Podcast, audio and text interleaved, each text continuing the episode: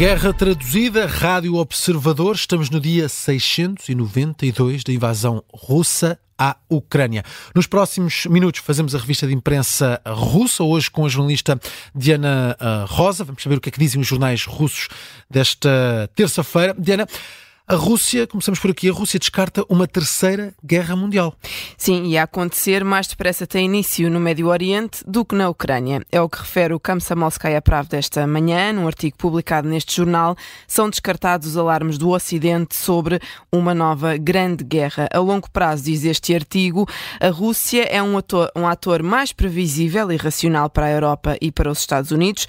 Já o Médio Oriente, que tem tensões a aumentar, nomeadamente no Mar Vermelho, é um fator que o Ocidente deve ter em conta. Este tema foi trazido à tona pelo presidente da Duma, a Assembleia Legislativa da Rússia, ele que diz que o Kremlin, ao lançar uma operação militar especial na Ucrânia, evitou a Terceira Guerra Mundial. Diz ainda que os soldados russos estão a combater o nazismo, a proteger a paz e a tranquilidade dos cidadãos, não só na Rússia, mas também noutros países. Ainda sobre o alargamento da guerra, deste conflito, a imprensa russa fala num plano B do Ocidente para Vladimir Putin?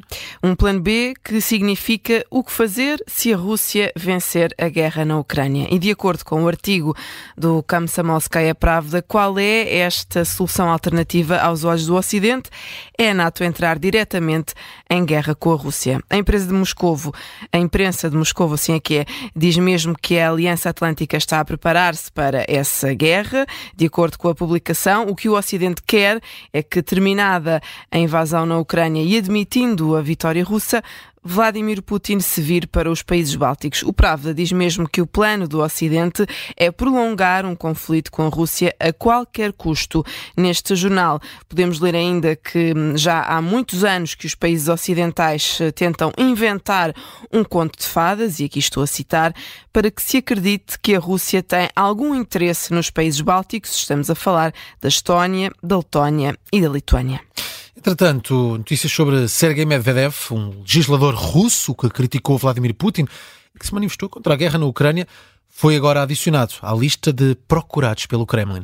É notícia avançada pelo canal hum, russo URA. Uma fonte próxima às autoridades eh, diz que Medvedev foi adicionado a esta lista depois de deixar a Rússia e ir para o Cazaquistão no passado sábado. Numa entrevista a jornalistas de uma publicação local nesse mesmo dia, Medvedev recusou-se a confirmar que deixou o país, mas também não disse onde estava. Confirmou apenas que tinha sido contactado pela polícia para prestar declarações. Isto acontece depois de, a 30 31 de dezembro, Medvedev ter escrito uma mensagem numa rede social russa em que, entre outras coisas, dizia o seguinte, e passo a citar, Miguel, que morra a criatura que desencadeou este massacre sangrento, referindo-se à invasão russa à Ucrânia, e continua Medvedev dizendo que há um monstro que concorre novamente às eleições presidenciais, que se realizam em março. É assustador ver no que a Rússia se transformou pessoas enganadas, enlouquecidas, recuperem o juízo. Acorda Rússia. É isto que escreve o ativista que pede ainda que o país fique livre das algemas de Putin. Ora, isto foi, relembro, a 31 de dezembro. 11 dias depois, esta mensagem foi um, espalhada pelos canais pró-Kremlin no Telegram e neste momento Sergei Medvedev, legislador russo, está em maus lençóis.